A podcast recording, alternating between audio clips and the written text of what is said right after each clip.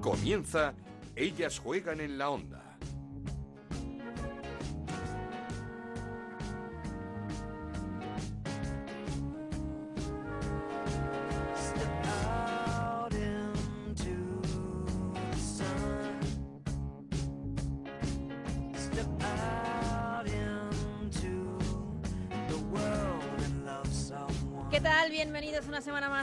Juegan, el podcast de Onda Cero dedicado al fútbol femenino. Nos podéis encontrar en ondacero.es y en nuestra cuenta de Twitter en arroba Ellas Juegan OCR. Restan tan solo cuatro jornadas para que termine la Liga Iberdrola y el Atlético de Madrid sigue firme en esa primera posición. 3-1 remontó ante un gran Betis que se adelantó en el marcador y volvió a marcar la pichichi del campeonato. Volvió a marcar Jenny Hermoso, 22 tanto ya en la competición para la rojiblanca. El Atlético de Madrid que continúa con esos tres puntos de ventaja sobre un Barcelona que ganó cómodamente al Logroño en las Gaunas 0-4 en un partido en el que a los cinco minutos ya se imponían por dos tantos a cero. Menudo mes de marzo el de las azulgrana para enmarcar que terminó con esa clasificación por segunda vez en la historia del club para las semifinales de la Champions. Volvió a ganar al LSK en Noruega y se medirá por un puesto en la final al Bayern de Múnich. Por la parte baja de la clasificación la cosa no puede estar más apretada.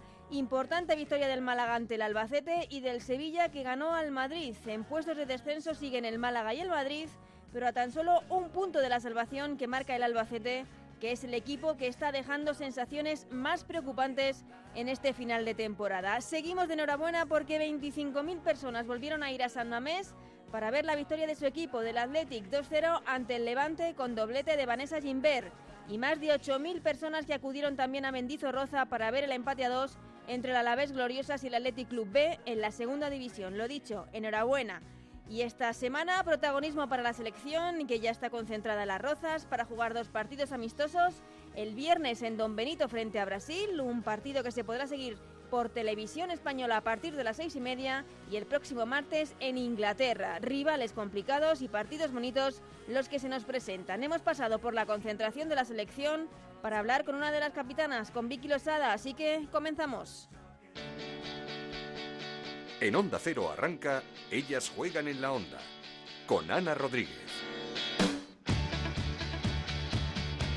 Repasamos los resultados y la clasificación de esta jornada 26 de la Liga Iberdrola que comenzaba con la victoria del Atlético de Madrid 3-1 ante el Betis, empate a 1 entre el Español y la Real Sociedad, 3-0 ganaba el Sevilla al Madrid Club de Fútbol Femenino, 4-2 la victoria del Málaga ante la Fundación Albacete, 2-0 la victoria del Atlético Club de Bilbao ante el Levante en San Mamés, 3-1 remontaba el Granadilla ante el Sporting de Huelva, 0-4 esa victoria del Barça ante el Logroño. Y por último la sorpresa de la jornada, la victoria del Rayo Vallecano 1-2 ante el Valencia. Con estos resultados el Atlético de Madrid sigue líder con 72 puntos, segundo es el Barça con 69, tercero el Levante con 51 puntos, cuarto de nuevo es el Atlético Club de Bilbao con 43, quinto el Granadilla con 42, sexto el Betis con 41 puntos, séptimo es la Real Sociedad con 40, octavo el Valencia con 35, noveno el Español con 29 puntos, los mismos que tiene el Rayo Vallecano, décimo primero es el Sevilla con 25 puntos, décimo segundo el Logroño con 23, décimo tercero es el Sporting de Huelva también con 23 puntos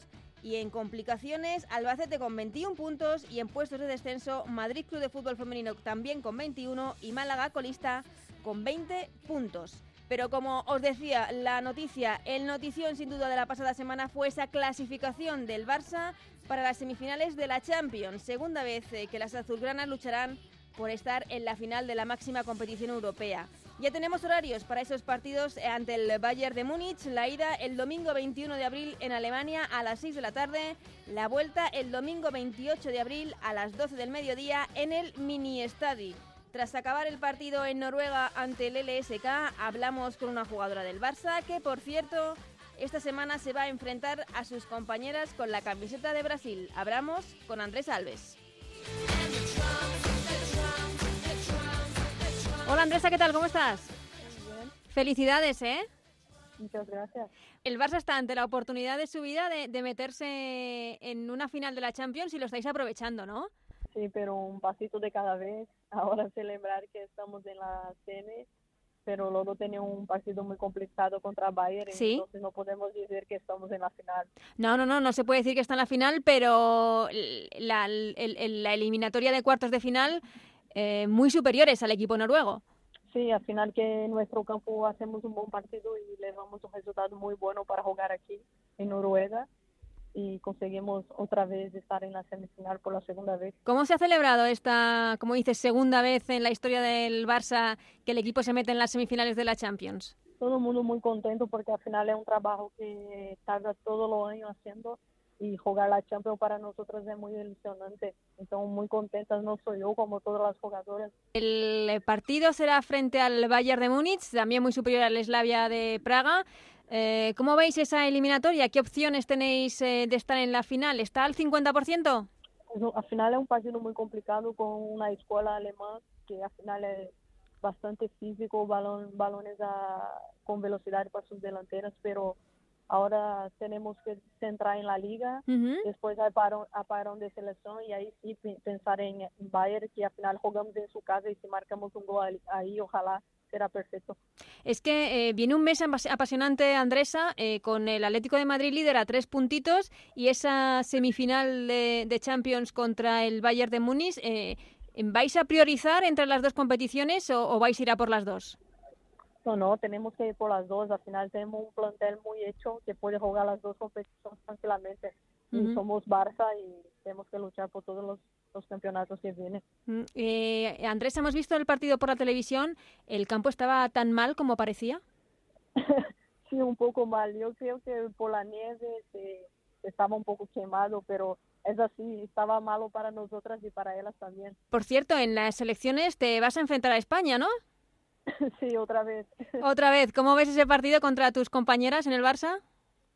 Al final son diferente jugar por la selección y jugar por Barça. Aquí son mis amigas y cuando estoy con la selección tengo que jugar por mi país y representar mi país. Al final va a ser un partido bonito jugar contra ellas, pero espero que Brasil gane. No sé, ¿qué, qué darías o cómo celebrarías o, cómo vivirías? ¿Qué significaría para ti y para el club eh, meteros en una final de la Champions por primera vez en la historia? ¿Qué, qué significaría? Un, un sentimiento inexplicable yo creo que tú le dar una semifinal, una final de Champions es una cosa que es difícil de pasar.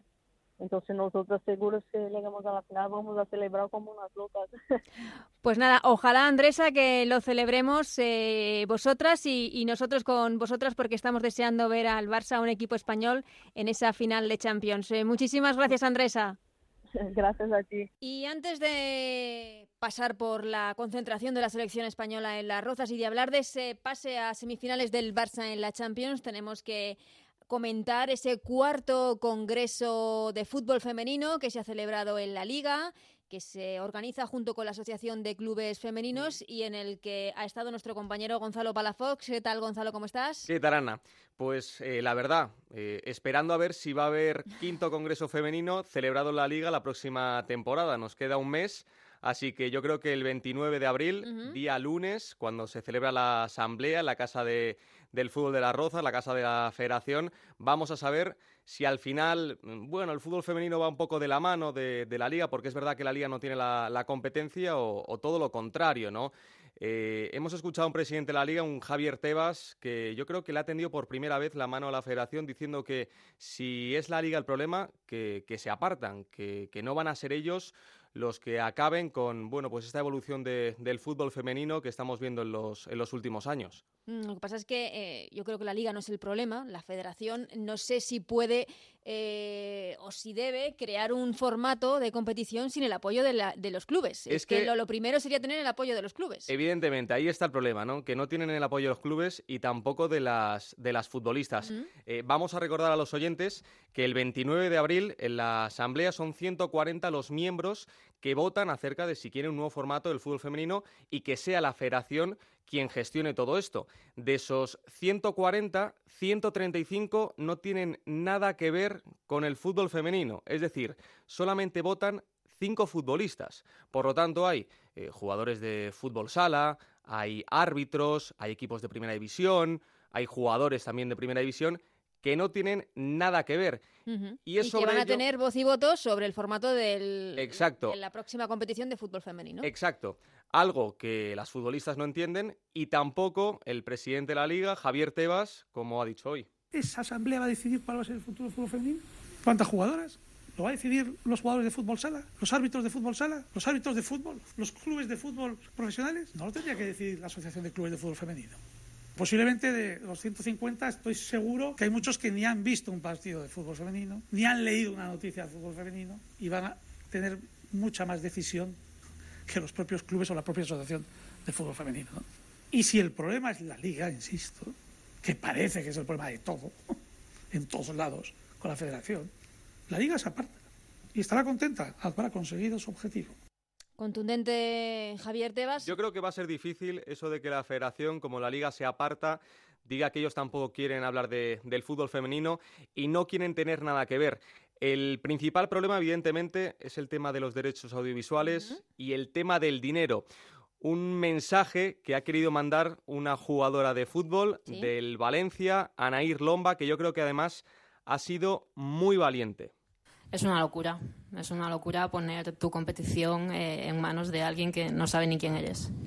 Pero creo que hay una cuestión de egos que, que justamente sale ahora que empieza a haber dinero, no sé por qué. Yo te digo, cuando empieza a entrar el dinero, esto empieza a contaminarse y a, y a buscar otros intereses que, que, quizá no sean los que más nos convienen a nosotras ahora mismo. ¿Alguna pregunta más? sí. Cuidado, cuidado, que decía aquí eso de Zasca, como sabiendo perfectamente que se arriesga, porque evidentemente si el 29 de abril la Asamblea de la Federación aprueba el nuevo formato, la, la Liga Élite, Hombre, no digo yo que vaya a ser una de las señaladas, evidentemente, ¿no? pero eh, si el fútbol femenino pasa a estar en manos de la federación, pues decir estas cosas no va a estar bien visto. No, se agradece y mucho que jugadoras como Lombi, una de las veteranas de nuestra liga, ahora en el Valencia, hablen así de claro de lo que piensan. Hay muchas que piensan así también, pero también hay mucho desconocimiento, porque es que estamos hablando de un nuevo formato que ni siquiera creo que la federación tiene claro, porque sí puede tener claro esa primera división. La pero, Liga Promesas, pero es pero no se sabe qué va a pasar con, los equipos que están en, fase de ascenso, eh, eh, cómo se va a jugar esa segunda división y creo que si se aprueba esto un 29 de abril, estamos en mayo, eh, hay, muy poco tiempo para, para, pues para en, caso de que este nuevo formato salga adelante, muy poco tiempo para prepararlo. Es que creo que es absolutamente improvisado. Es algo que ha recordado hoy el presidente de, la liga, que acabar con lo que se está haciendo bien ahora mismo, porque evidentemente si vemos el producto del, fútbol femenino se, se, está trabajando muy bien. Muy bien. Hemos visto el metropolitano lleno lleno esta temporada. Hemos visto Samamés también lleno, por lo tanto, se está trabajando muy bien. Y luego el problema es el tema del dinero y no de solo los eso, es que según está, según se han trabajado los, la asociación de clubes con la liga en, en este formato que funciona ahora como Liga Iberdrola, un producto que no valía nada Ahora recordemos que se ha pagado 9 millones de euros por tres temporadas. O sea, de la nada ha pasado a 3 millones de euros por mm. temporada. O sea, muy mal no se tienen que estar haciendo las cosas para que esto valga ya un dinero, un dinero que se ha pagado. Y por otra parte, también la selección está viendo los frutos de, todo este trabajo, porque venimos de, de, de, un 2017 espectacular, un 2018 espectacular con una medalla de plata en un Mundial Sub-20, con una medalla de oro en un Mundial Sub-17, con la selección clasificada de forma absolutamente brutal para jugar un Mundial absoluto, la segunda vez en la historia que España va a jugar un Mundial absoluto, entonces todo este trabajo está dando frutos. Y la pregunta además es que con estos cambios, ¿en qué se va a beneficiar el fútbol femenino? No, no, el, el, el que se va a beneficiar es la federación que va a gestionarlo. Exacto. Ahí está todo. es el tema del dinero y además la amenaza del tema de la Champions. Que evidentemente todo club que no quiera inscribirse, porque tiene la opción de inscribirse o no en esta nueva competición, no podrá jugar la Champions. Una cosa que eso sí no me ha gustado. la Champions ni, ni, ni sus jugadoras estar en la selección. en la selección española. Que eso porque no tendrían una, ficha, muy fuerte. Claro, no tendrían ficha federativa. es algo que se va a crear ahora es decir, son amenazas a los clubes, amenazas a las jugadoras. Y eso sí, una cosa que no me ha gustado de, Javier Tebas hoy, porque ha elogiado que, hemos llenado el Metropolitano, que también se ha llenado San Mamés, pero eso sí, que lo importante no es solamente llenar los estadios, sino que luego los bares, en las casas, también se vea fútbol femenino a través de la televisión.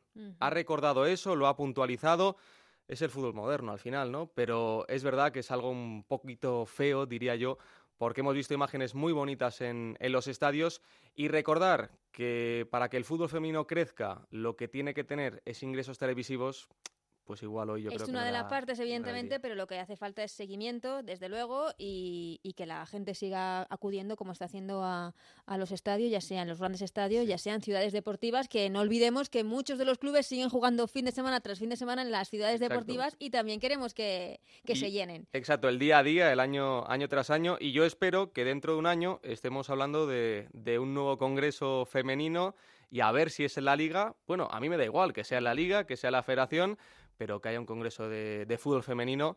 Y al final lo han dicho ellas, es que esto no es fútbol femenino, no, no es que son futbolistas mujeres, son futbolistas, es su profesión y poco a poco yo creo que con, con los años eh, muchos lo van a entender. Pues eh, a ver si hay un poquito de entendimiento también entre, entre ambas partes, que también se podrían sentar a hablar, cosa que creo que, que tampoco se ha hecho. No, al final lo que va a pasar es lo que, lo que ha dicho hoy Tebas, que la liga se aparta y ahora la pelota está en el tejado de la federación y a ver qué hace la federación. Sí, la, la liga se puede apartar, pero si la asociación de clubes sigue sin eh, estar de acuerdo con, con lo que aprueba la federación, tenemos, que seguimos teniendo un problema. Nos podríamos encontrar en Es un panorama, yo Solo hay dos clubes no que han aprobado este formato. nos podríamos encontrar en, en un panorama dentro de, de unos meses con dos ligas paralelas, con una que a través de la cual se puede acceder a la, a la Champions y jugar con tu selección. Y luego, ojo, eh, yo no sé UEFA cómo eh, puede actuar si nos encontramos eh, en esa tesitura de dos ligas en un mismo país, con todo el trabajo que se estaba haciendo muy bien, sería algo dantesco. que no se lo puede permitir tampoco la selección, porque recordemos que una de esas ligas, la que apoya la federación, está el Barça, y en la otra liga, la que apoya la Asociación de Clubes, está el Atlético de Madrid, que son el 50%, por así decirlo, cada equipo de la selección. O sea, creo que, que es algo que no se puede permitir la selección y que donde al final las perjudicadas son las jugadoras, son las Sí. futbolistas. Y entonces eso es lo que. Porque al final yo creo no- que, por ejemplo, la liga mirar. se llamará igual, el patrocinio, da igual que liga sea, si, si de la federación o no, se llamará igual, pero las perjudicadas ahora mismo son las futbolistas, porque eh, faltan dos meses para que acabe la, la competición, para que, para que acabe la temporada, eh, cuatro o cinco meses para que ya se pongan en marcha de cara a la nueva temporada y no saben en qué liga van a jugar. Exactamente. Y eso es un problema. Eso es un problema que, que, que, como digo, se podían haber reunido e igual limar asperezas, limar diferencias y no de cara a, al, al- al- al- al año que viene, no, no tener las vistas puestas en el año que viene. Bueno, pues igual hay que mejorar el, el formato, igual lo podemos modificar, pero con Es un que es de imposible tiempo. que es trabajen que- además de manera conjunta. No. Es, es algo imposible, algo que las futbolistas piden, ¿eh? Sí, Eh, lo han pedido, que, Es que que lo en medio, importante... al final. Exacto, es que si, si fuesen de la mano sería todo mucho más fácil, más sencillo y para las futbolistas muchísimo mejor. El problema es que no es así, es una lucha, Federación-Liga y de la que de momento se aparta la liga, la pelota está en el tejado de la federación y ahora esperar y a ver El qué pasa. 29 de abril. 29 de abril. lo contaremos 12 aquí. del mediodía. sí, sí. Muchísimas gracias, Gonzalo. Un abrazo. Esto es Ellas juegan en la onda, el podcast de Onda Cero, en el que te contamos todo lo que pasa en el fútbol femenino.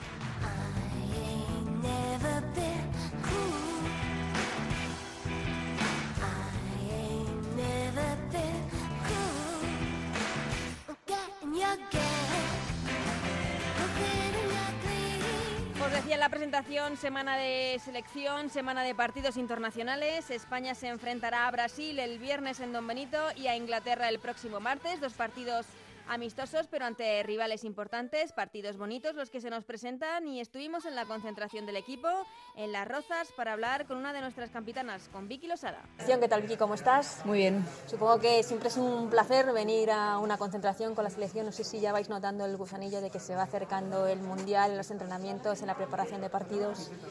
Eh, la verdad que sí, la verdad que cuando va quedando menos, pues al final sí que se empieza a notar el gusanillo. Sí que es cierto que tenemos tantos partidos en el club y aquí que casi no te da tiempo a pensar, pero ya se nota que estamos a, a un mes de la cita solo. Eh, partidos además importantes este parón contra Brasil, contra Inglaterra. Eh, ¿A vosotras, a las jugadoras, os, os gusta este tipo de partidos ante rivales importantes? Mucho, estamos compitiendo este premundial contra equipos que pueden ser una final de mundial perfectamente y yo creo que eso nos va a hacer mejores y yo creo que estos son los partidos que necesitamos. Sí, porque se ha jugado contra Alemania, se ha jugado contra Estados Unidos. Era igual también importante quitarse, el, el estrenarse, debutar ante una selección como Estados Unidos y ver cuál es el nivel que puede dar esta selección española. Sí, yo creo que al final el fútbol también, pues cada partido es un mundo, pero está claro que si compites contra las mejores del mundo, pues al final vas a llegar en mejores condiciones a la, a la cita del Mundial. Mm, eh, ¿Cómo se está viendo, cómo estáis viendo vosotras desde dentro todo el optimismo que hay de cara a esa cita, a ese mundial, el, el boom que hay en torno al fútbol femenino, eh, lo difícil que lo han puesto las, la- las inferiores con ese subcampeonato del mundo sub-20, el campeonato del mundo sub-17? Eh, ¿Creéis que se, que se os puede pedir más de lo que quizá eh, se puede dar o, o hasta dónde se puede ilusionar la gente? A ver, em, como por mi experiencia, es cierto que al final lo que se ve de puertas hacia afuera es desde otro punto de vista que como se ve como jugador adentro. Nosotras tenemos los pies en el suelo, también es cierto que tenemos mucha ilusión, que va a ser nuestro segundo mundial, que hemos competido dos europeos y que yo creo que también es responsabilidad nuestra de hacer un buen papel para que el fútbol femenino en nuestro país crezca personalmente. Después, por otro lado, tampoco el tener esa responsabilidad no significa que vayan a haber nervios, ni presión, ni que lo que la gente espere, pues ahí nosotras no podemos hacer nada, solo hacer, hacerlo de la mejor manera que podamos y ser ambiciosas. Mm, No sé si la derrota en la Copa Algarve frente a Polonia pudo ser un toque de, de atención, una derrota a tiempo. Es cierto que fueron dos partidos muy seguidos, con dos equipos sí. muy distintos, pero no sé si un toque de atención que hasta cierto punto incluso hasta puede venir bien. Siempre, siempre va bien. Em, juegas contra equipos que están en el top 5 mundial y luego juegas contra Polonia, que no está en el top 5 mundial, y, y pierdes, y pierdes 3-0, no pierdes 1-0. O sea que es un claro ejemplo de que em, a nivel mundial y a nivel europeo pues no se puede bajar la, la guardia ni, un- ni un segundo y yo creo que es bueno, es bueno. Sí, en el Mundial, primera parte del el campeonato, Alemania, Sudáfrica, China, eh, no sé cómo lo veis, que era, era importante saber cuál era el grupo en el que quedaba encuadrada España, cómo lo veis, que si os gustó el sorteo, qué opciones tenemos. Es un grupo complicado, es un grupo complicado, pues eh, tanto Sudáfrica como Alemania y China yo creo que de distinta manera tienen cosas muy buenas y te pones a ver los otros grupos y es que son complicados también porque es un mundial, pero yo creo que, que es importante empezar con una victoria y, y luego ya veremos cómo se va desarrollando. Eh, no sé, a las jugadoras del Barça, eh, este parón, no sé si os ha venido del todo bien, porque después de un mes de marzo absolutamente inmaculado y estabais en moto, bueno, siempre es un lujo venir con la selección, pero no sé si os corta un poquito ese camino que llevabais.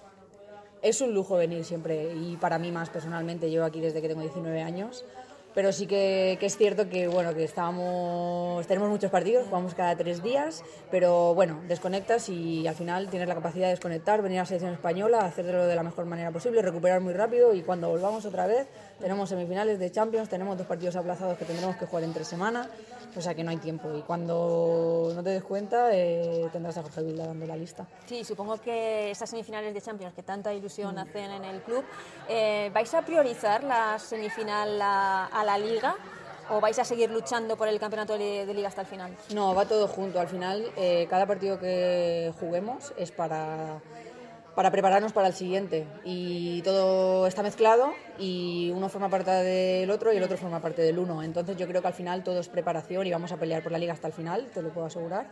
Y, y vamos con mucha ilusión a por esas semifinales contra, contra el Bayern. Hmm, eh, semifinal contra el Bayern de Múnich. Eh, siempre hemos hablado que, el, que íbamos, que el Barça iba por esa parte buena del cuadro, evitando a Lyon o Wolfsburgo. Pero el Bayern de Múnich es un equipo que al final le está luchando la liga al Wolfsburgo, o sea que es un, un rival eh, importante. La eliminatoria está al 50%. Está al 50%, claro que sí, está al 50% porque al final es cierto que a ida y vuelta pues se complica un poco, ¿no? Bueno, se complica o no se complica, al final es 50%. Eh, yo creo que Bayer y nosotras estamos más o menos al, al mismo nivel. Es cierto que contra el Wolfsburg le compite, pero luego llega otro partido y pierde 4-0 el otro día en Copa. O sea que yo creo que tenemos que estudiarlas y, y salir a por, a por la eliminatoria. Jugamos primero allí, eh, intentar meter un gol y, y luego a la vuelta pues en casa con nuestra afición poder darles el pase. Mm, El día 28 a las 12 del mediodía ya conocemos el horario en el, en el mini estadio. Voy terminando, que sé que, que tenéis que, que iros. El, que- volviendo a la selección, eh, a toda la gente que opina y que dice que a esta selección le puede faltar gol, ¿qué opinas tú de, de este tema? A ver, es cierto y es una realidad que en el europeo pues nos, no- nos faltó ese gol, había posesión y tal, pero estamos trabajando en esa verticalidad y yo creo que en los partidos que llevamos hasta el día de hoy se ha visto que el equipo tiene ocasiones y que el equipo la está, la está metiendo en la red, o sea que yo creo que es algo que estamos trabajando y que mejoraremos. De cara al Mundial, eh, el peor rival que se puede encontrar la selección española es el típico rival, como pasa en la Eurocopa, que se cierre, eh, que no deje fluir el, el juego de, de tiki-taka de nuestra selección. ¿Esos son los peores rivales? Sí, es cierto que son los peores rivales porque al final necesitas pues tener paciencia, mover el balón, eh, crear algo diferente entre líneas, pero bueno, yo creo que la Eurocopa fue un ejemplo perfecto para aprender y yo creo que ahora pues tenemos más experiencia y yo creo que estamos preparadas, estamos trabajando todos los sistemas posibles prácticamente que nos pueden ir bien y yo creo que es bueno tener recursos y yo creo que esta selección pues los tiene. Y termino, eh, viendo tus datos, antes de empezar la entrevista, eh, leía eh, cuatro ligas, cinco copas, la eh, primera jugadora que marcó para España en, en un mundial, eh, una de las eh, con más internacionalidades en la selección española. Tienes 28 años tan solo, has Mm. jugado en Wembley, has, eh, has jugado en Inglaterra, en Estados Unidos. Eh, ¿Cuánto has trabajado para, para con estos 28 años conseguir todo esto? Mucho, sobre todo ¿Y cuánto has sacrificado también? trabajo día a día y sobre todo mucho sacrificio. Me fui con 20 años y además era un momento muy dulce y yo creo que, bueno, al final en el fútbol siempre va a haber alguien mejor que tú y yo me di cuenta que siempre quería buscar ser la mejor, pero también era consciente de que siempre iba a haber alguien mejor que yo. Entonces me fui para, para buscar un reto más complicado. Lo encontré, ahora yo creo que soy mejor jugadora y mejor persona y aún así cada día sigo buscándolo. Pero mucho trabajo mucho sacrificio. ¿Y la motivación es la misma desde el día que empezaste? ¿Lo mejor está, por llegar siempre? Siempre, siempre está, siempre está por llegar. Me voy haciendo mayor porque tengo 28, pero mi 28 cuerpo, años. mi cuerpo lo siento un poco más. Pero bueno, yo creo que con la edad también la experiencia es un grado y entonces aprendes cosas para llevarlo mejor.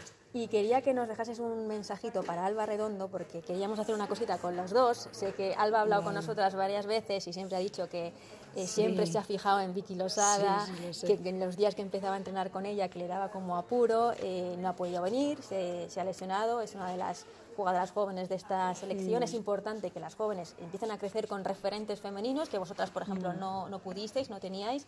Un mensajito para, para Alba.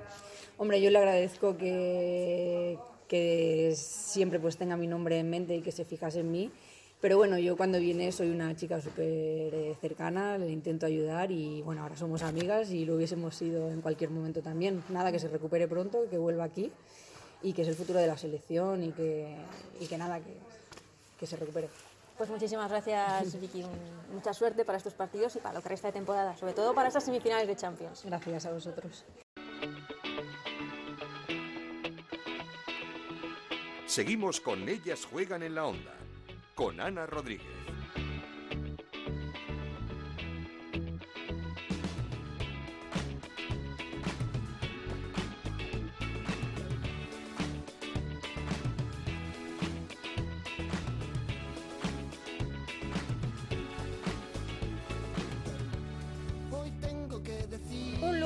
Hablar estos minutos con Vicky Losada, una de las grandes de nuestro fútbol, y mucho ánimo para Alba Redondo, para Naikari García y para Lucía García, que no han podido al final concentrarse con la selección por lesión. Antes de terminar, vamos a resumir la entrevista tan bonita y tan emotiva que le hizo el pasado viernes Aitor Gómez a Andrea Esteban, jugadora del Valencia, que ya sabéis que ha tenido que dejar el fútbol a los 23 años por las graves lesiones que ha sufrido en la rodilla. Estuvo el pasado viernes, como digo, con Aitor Gómez en el Transistor y aquí va un resumen de esta entrevista. Profesional empecé a los 14 que fiché por el Levante y yo era de Teruel, jugaba con chicos hasta, hasta ese momento. No, no, era la única chica, en, ya no en Teruel, sino prácticamente en todo Aragón, en la división en la que jugaba yo, que era infantil, división de honor, era la única chica que competía a ese nivel. Bueno, por lo visto no se te daba mal. No, no, no, se me daba mal. Y mm, con 14 años dices que, que fichas por el Levante. Claro, siendo de Teruel, con 14 años te ficha el Levante, ¿te fuiste a vivir allí o cómo hacías? No, eh, era muy joven y ah, el fútbol femenino no es al final como el masculino, que cuando fichas a esas edades tienes la posibilidad de, de irte a una residencia, ¿no? Yo no tenía esa posibilidad, era menor de edad y junto con mis padres la decisión que tomamos fue hacer viajes para Teruel, Valencia, Valencia, Teruel, primero dos veces por semana y al final terminé haciendo tres, incluso cuatro Pero veces por semana para, para competir. no controlo ahora mismo el tema de kilometraje, pero Teruel-Valencia, ¿cuánto es? 150 de ida y 150 de vuelta. Eh, bueno, es de ida hora y media, eh, un poquito larga, porque al final es autovía y se va muy cómodo, y de vuelta pues sí que se hace más largo porque era de noche, el invierno en Teruel, pues, pues hay que ir un poco con cuidado. Y eso hasta dos, tres y hasta cuatro veces por, por semana. Sí, ya- eso ya fue ya el último año, ya tenía 17, 18 años y bueno, ya se exigía más, eh, pues mi niño estaba creciendo y, y, bueno, ya no me intentaba no saltarme apenas entrenamiento. Tu carrera, tu vida ha sido el fútbol hasta el pasado 13 de marzo que comunicas de forma oficial que cuelgas las botas por culpa de las lesiones. ¿Lo has asumido ya? Estoy en ello. Cuesta, ¿no? Sí, porque al final la decisión la tenía tomada, pero hasta que no, no lo hacía público, no, no, hasta que no lo he hecho público, no, no me he dado cuenta de, de que realmente no, no voy a volver a competir y ahora, bueno, pues asimilando un poco todo e intentando llevarlo de lo mejor posible. ¿Cuántas lesiones graves has tenido? Graves he tenido cinco.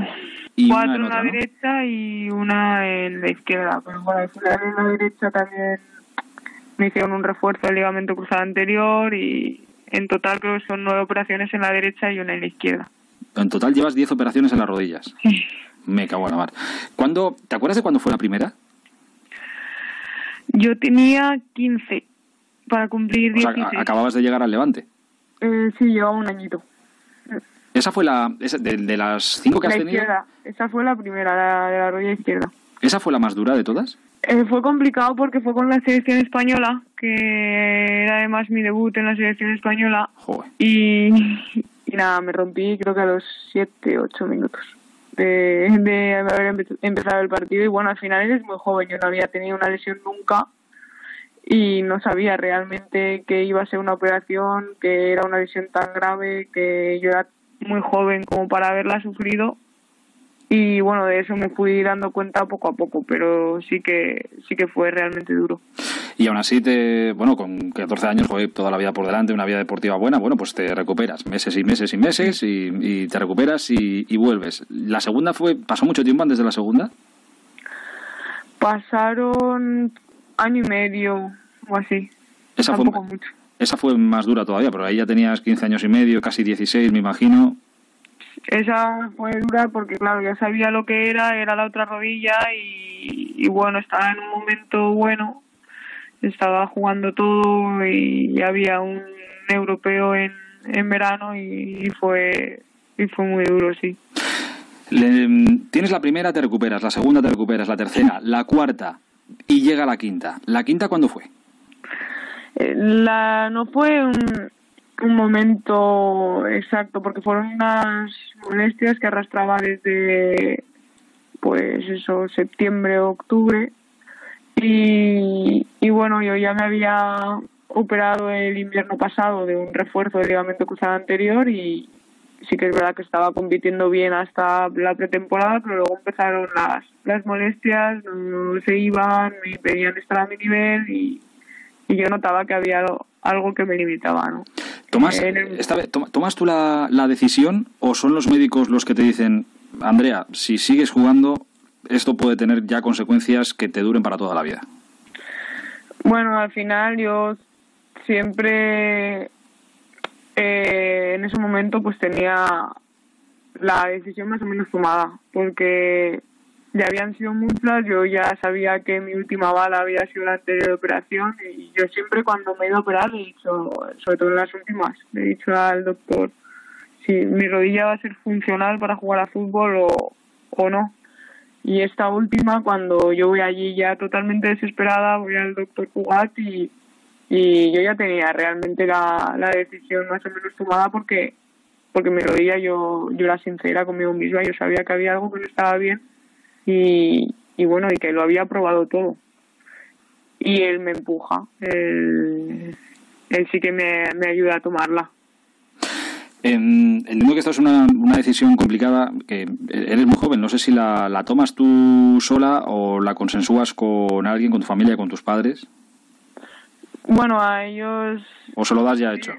llega un momento que, que en tu casa, bueno, yo eh, con mis padres y eso, la rodilla era como, como un tema tabú, ¿no? Y junto con mi entorno, yo, cuanto menos se hablase de la rodilla, mejor. Al final ellos sabían que algo no iba bien porque yo no estaba entrando en convocatorias y intentaba darle la menos importancia posible, pero ellos cuando saben que voy al doctor ya yo ya les adelanto que, que hay algo que no está bien y, y cuando el doctor ya me, me ayuda en mi decisión pues sí que se lo comunico a ellos y, y ellos pues igual que me apoyaron en el momento que decidí intentarlo me apoyaron en el momento en el que decidí dejarlo Eh, yo recuerdo la, la rueda de prensa de despedida que haces, Andrea, yo la recuerdo y hay algo que me llama que me llamó la atención. Tú me dices si me equivoco o era una impresión mía y- o estoy equivocado.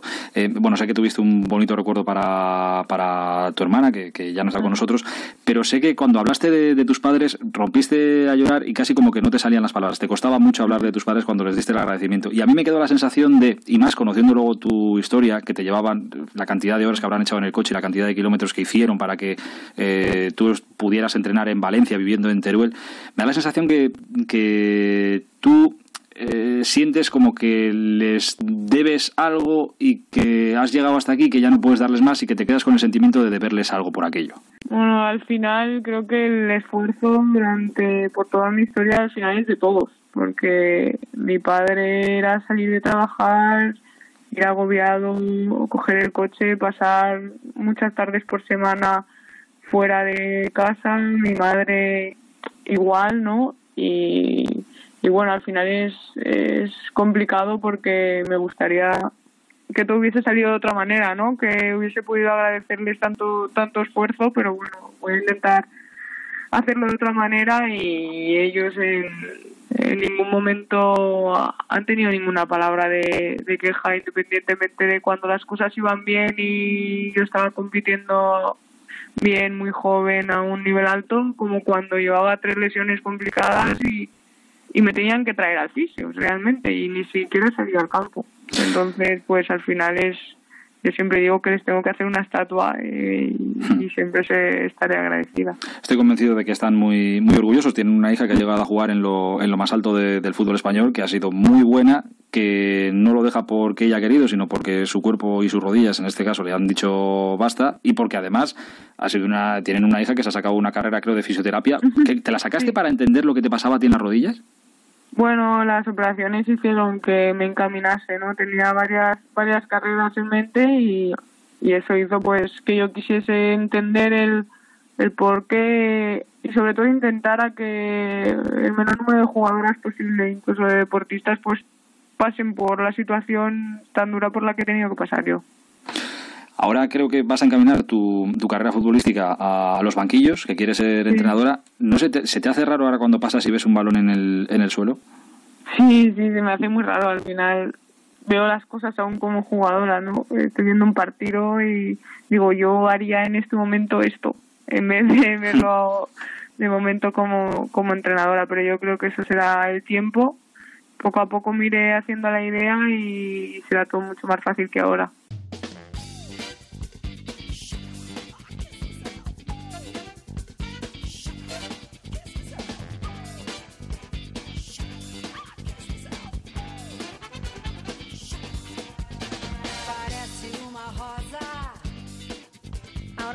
Aquí este Ellas Juegan. Gracias como siempre a Raúl Granado, Alberto Fernández, Gonzalo Palafox y Nacho García en la parte técnica por hacer posible estos minutos de nuestro fútbol. Volvemos la semana que viene con mucho más fútbol femenino. Que seáis muy felices. Adiós.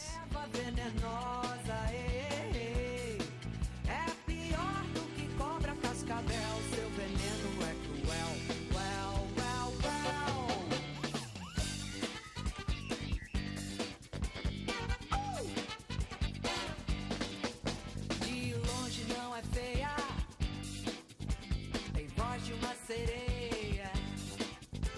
Cuidado, não a toque.